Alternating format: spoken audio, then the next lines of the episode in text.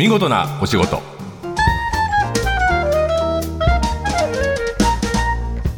出版社マガジンハウスの編集者西田善太です。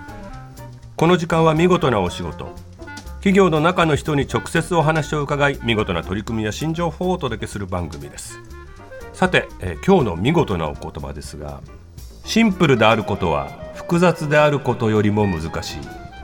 かのスティーブ・ジョブズの名言と言われていますが、えー今井君が選んできたこの心は、はい、そうですね、まあ、企画書とかですね、あとまあラジオ番組なんかもそうだと、あのうちのディレクターも言ってましたが、まあ、やっぱ情報詰め込みすぎると、何でも複雑になって、もともと何がしたかったんだっけ？みたいになりがちであると。はい、で、でも西田さんのやつは雑誌って、結構情報が入ってる、たくさん入ってること自体が価値じゃないですか。あ詰め込んで圧縮陳列してる本の方が。そうそうそう。得に思われる時もあるよね。そうだし、うん。まあ、雑ってまあそういうことですよね。雑人雑そうそうそう。はい。雑多なものだって意味。そうそうそう。ん多分ジョブズが言っている、はい。そのシンプルであることは複雑であるっていうのは複雑であることが高級であるんじゃないって言ってると思うんですけどはい。例えばあのミース・ファンデル・ローエという建築家がレス・イズ・モアって言ってますね。あのつまり削っていくほどのことの方が豊かだみたいに言っていてなんとなく分かるのは例えば2万字あげるから全部説明してっていうより400字の方が伝わることがあるっていうのと同じように例えば雑多な雑誌だって情報詰め込んでるように思えるけどそれを集める例えば理屈とか基準はシンプルだったりするっていうことだと思う。でシンプルに決め込む勇気とかあの頭使わないと絞れないからうん。そこに力を使いなさいという言葉かと思います。まあただ僕は常に複雑に喋りすぎます。っ ていうか喋りすぎて複雑になります。はい。というわけで今日の見事なお言葉はシンプルであることは複雑であることよりも難しいでした。さて今日の見事なお仕事、えー実は企業の方ではなく学校の、えー副校長先生がゲストです。つい最近まで誰もが知っている大企業の部長を務めていた人が一体なぜ副校長職に移ったんでしょう。この後詳しく伺います。今日は茨城県立下妻第一高等学校附属中学校副校長の名井修一さんですよろしくお願いしますはい、よろしくお願いいたします。えー下妻第一高等学校、えーそれと附属中学校ですね。そうですねこれは地元では何と呼ばれてますか？えー通称妻市と。妻市ですね。え 妻市。下妻はあの下妻物語っていうねー。あ、おっしゃ。えーあの小説から映画化もされましたしちょっと漫画にもなったりしてる昔から知ってる行ったことはないんですけどどんな街ですか？えーっと、まあ、のどかで。のどかな、えーあまりその遊ぶところもないんで、はいまあ、いい意味で純粋なあの子たちが非常に多い地域ですね。なるほ。ど1年間の副校長経験を経て来年から校長先生に。就任予定とのことなんですが実は名前さんって去年まで花王株式会社で DX 戦略推進センター、EC ビジネス推進部長、DX の担当で部長をや、ね、務められてたのになぜこの道に、ずっと顔が大好きだったんで、ええ。辞めるつもり全くなかったんですよ。花王さんは何年？24年勤めました。あ。結構、はい。しかも部長にまでなって。そうです。もうやっと掴み取った席で、もうこれからもうちょっと社長目指そうかなぐらいに思ってたんですけど、まあ、たまたまですね、うん。あの地元が私茨城県なんですけど茨城県の公立高校中高一貫のうん。校長先生を募集しますという求人を見かけたんであすね。の時々ある民間からってやつですね。あそうです教職云々関係なく社会経験積んだ人を、あの高校中学の教育の現場に入れようと、はい、差し込もうという。そうですえーソーシャルインパクト採用って。あはい。そうなんニュースになりましたね。はい。あそこで何人ぐらい応募あったんでしょ1600人超えるぐらいの応募あって、ええ。4年前からやってたんで、う。はいまあ、その23年見るとものすごい数ですから、はいはいで受かったのがやっぱり3人とか4人なんですよすね。ごいです。でもその募集要項が面白くてですね、はい。まあ、その起業家的リーダーシップを育成できる学生とか今までの固定概念にうんとらわれないことを推進できる人なるほどつまり全然その流れとか学校教育と関係ないことしてる自分がもしかしたら向いてるかもって思わせる仕掛けがしてあったそうです。ですね。なんか私しかいないんじゃないかと思うぐらいの求人だったんです。なるほど、はい。さてそれそこで選ばれて、えー、妻市下妻第一、えー中高。はい。今一貫。い一貫ですね、今は、えー、1年目？えっと、1年目で副校長として副校長。見習いとして今やってます、見習い、はい。え見渡してみてどうですか？全校生徒何人？えっと800人近くいましたね、共学で800人、はい何が見えてきましたか？うーんなんで最初はねやっぱりこの警戒されてたっていうか民間からよそ者経営者みたいな感じで見られるのでなるほど。なんか目を合わせてくれてんだろうかこれはぐらいの本当にね誰あが学校の先生が？先生の先生たちも？あみんながね。そうですアウェー感がすごかったですよ。だってアウェーだもんね。でもやっぱり自分は地元茨城ですし、うん仲間だと。うんうん。で今にないものに僕はこのどっちかというと足し算、うん。足足しに来たし、うん。なんかぶち壊しに来たわけじゃないと。はいはい。いうのを、はい。やっぱり先生方にこう廊下で会うたんびにですね、うん。雑談を交えて、うん。こうやっぱり自分はそういう気持ちで来たんだっていうのをこう説得してきたっていうか理解してもらうはい。ことを始めてきたんですね。でも一体まあ大げさに言えば先生は何人ぐらいいるんだっけ先生80人ぐらいいます。だからじゃあほぼ900人ぐらいはい。に一人一人自己紹介をする1年っていう感じですよね。まあそういうことですよね。うん。大げさに。ね、はい。なるほど、はい。会うたびにその人となりも知るけど自分がやろうとしてるのはいいこと足していきますっていうのをル,、ルル説明してた1年。はい。そしたら変わってきましたか？なんかやっぱりそれがあこの人は味方なんだってちょっとずつ思ってくれたりやっぱ私の得意分野って DX とかマーケティングなんで、はいまあ、この人にその DX とかマーケティング聞けばいいんだとか、うん。なんか僕の特徴を少しずつ理解できしてくれたんですね。うんうんでそれが他の先生方にこう広がってですね、うん。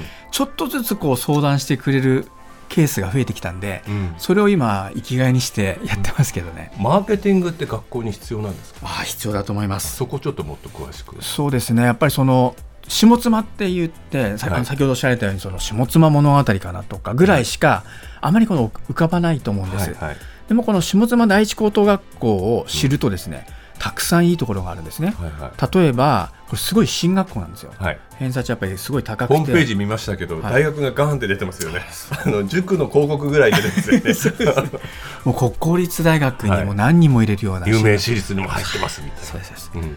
でかつ部活動も盛んなんですよ、はいはい。もう本当に関東大会でこの間バスケットボール部が優勝するぐらいのおーおめでとうございます。はい。はいありがとうございます。つまりその文武両道なんですね。はいでこれをやってる県立高校って多分なくてですね、うんうんこれをやっぱ引っ張ってる部活動がいくつかあるわけです。はい。その中で目立ってんのが応援団。あ、そうなんですね。応援団がねこれすごいんですよ。はいはい。まあ、東京でいうと早稲田慶応みたいな、はいはいまさに早慶戦を見てるような、うんあの定期戦っていうのがですね、うんございまして、うんそこの応援団は本当に見事な活躍なんですね。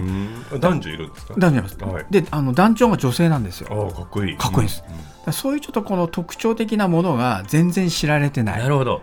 宝の持ち腐れですし、うん。いわゆる公立高校の魅力って、うん。あのいい大学に入るだけじゃなくて、うん。部活に入ってですよ、はい。人間力を磨いたり、うん。いろんな人とぶつかった時に10代の一番大事な時期に。大事な時ですそれ合意形成してなんとかそのチームとしてこの一丸となって進んでいく、うんこれが僕はやっぱ学校の本当あるべき姿だと思うんで、合意形成ということはインナーのマーケティングも必要ということですね。あおっしゃる通りですね。えー誇りを持てとか、はいねえー企業で学んださまざまな、まあ、なんだ思い通りにいかないことが多分企業ではい営業してるとあるけれど、い学校っていうのはある程度一丸となった場所だから、そこでじゃあ応用するのは意外に使えるもんですか企業経験は。使えますね。あ、顔っていう会社はものすごい社員がいらっしあゃるぜ全部でどのぐらい3万人近くいると思います。はい。いろんなその関連部署うん。とこう、あの合意形成をして進めていくっていう、うん。これやっぱり僕学校にとっても僕はあの生きる力だと思ってなるんですね。ね。あと、まあ、地元の企業の人とかもあったりははい、してるんですかね。あ今はですねまだ会えてないんですけどまあ、これから少しずつ、うん。その仲間に入れていく。仲間に入れていこうかなというふうに思ってます。うんはい6年生つまり中高一貫の教育っていうのが増えてきてますよね今、はい。その高校受験がないというのも大きなメリットだと思うんだけれど6年間一貫して教育できることの強さってうん。例えばご説明いただくと何ですか、そうですね。例えばうちの学校で行くともう高校3年生になったら受験ですから、はいはい。とにかく受験勉強優先。頑張れと。はい、そこに僕みたいのがいてですよ。ちょっとこういう授業やりたいんだけどなんかうるせえみたいな、うんまあそういうちなみに名前さんははい。何か教えるっていう役割はあるんですか、あそれはできないんうん、ですけど、教員ではないってはいことですね、なんかその外部イベントとかはい。組んではい。やるってことは、ああなるほど。人よ呼んで講演してもらったありとそうです。ねはかはい。はい。いそれを3年生に言おうと思うならいやいや受験の方が優先ですとうんうん。いうことになるわけですね、うんじゃあ何やるかっていうとやっぱその入り口の中学生のところは高校受験ございませんから、なるべくその企業体験をさせてあげるとか。企業体験。例えばえー会社に行って、うん。探究授業って言うんですけど、はいはい。とにかく探究授業。探究授業。これがですね学校としても今力を入れてて、うん。何かというと自分が好きなことをとことん追求するっていううんうん。こういう授業があるんですね。はい。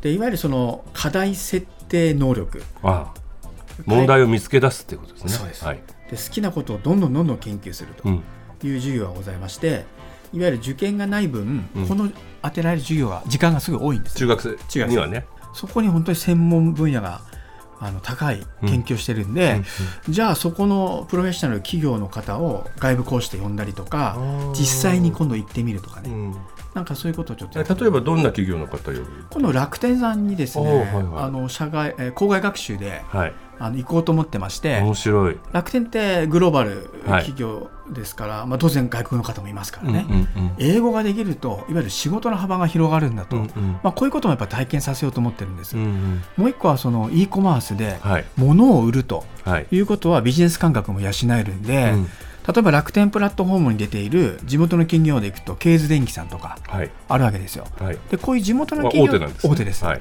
でこういう地元の企業さんがこういうプラットフォームで商売するうん。時の茨城県の強みってなんだと、あー。そうすると産地名産でいうとメロンとかですよ、はい。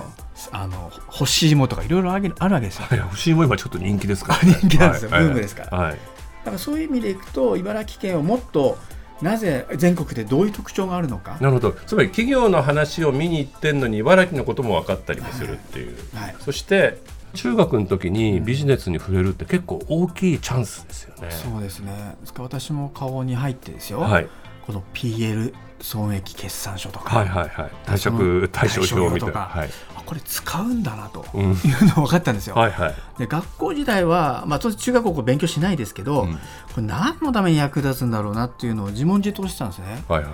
でもこれ役立つとはい。いうのを知ってればうん。勉強してたんですよ。だから僕あの顔で知ったから、うん。えーここ2年前に大学院に通ったんです。はい、あの経営学にとって、うん、あのファイナンスっていう知識は必要だと思ったからですね。だからこれはあらかじめ早い段階に、うんちょっとこう気づきを与えるようなヒントをですよ。それでもすごいね。中学時代に PL 見せるっていいことですよね。そうですね。これからじゃあ来年は、えー、と校長ということは指揮を取るわけですよね。ね。はい。えー、と授業の進め方とかはプロ、はい。あのプロというか先生たちがちゃんと作っていくとしても下妻第一高校附属中学はい。一貫の妻市の子どもたちに、まず来年から始めることは何ですか生井さそうですね。あのやっぱり最後言った自立ん。はい、持った、あー生徒に、えーなりなさいと、うん自分で考えて自分で決断をうんする、うんそれが必ず社会にとっては役に立つと、うんうん。まあ、こういうことは今の段階ではメッセージとして発したいなというふうにうんうんうん思ってます。妻市のじゃあ、えー今中学1年にこれからなる6年後。うん。でそれがえーその人たちがまあ大学に行って学ぶでしょうから、10年後に何を始めるか、もしかしたら学生時代にも始めちゃう、うん。下手したら中高時代に始める人たちもいるかもしれない、妻市が変える茨城というか、えー中学生高校生の考えが変わっていく様子を、生井さんがこう引っ張っていくというのを楽しみにしています。ありがとうございます。えー今日は茨城県立下妻第一高等学校附属中学校の副校長生井修一さんにお話を伺いました。ありがとうございました。ありがとうございました。放送の内容は番組ホームページで順次公開していきます。見事なお仕事また来週お会いしましょう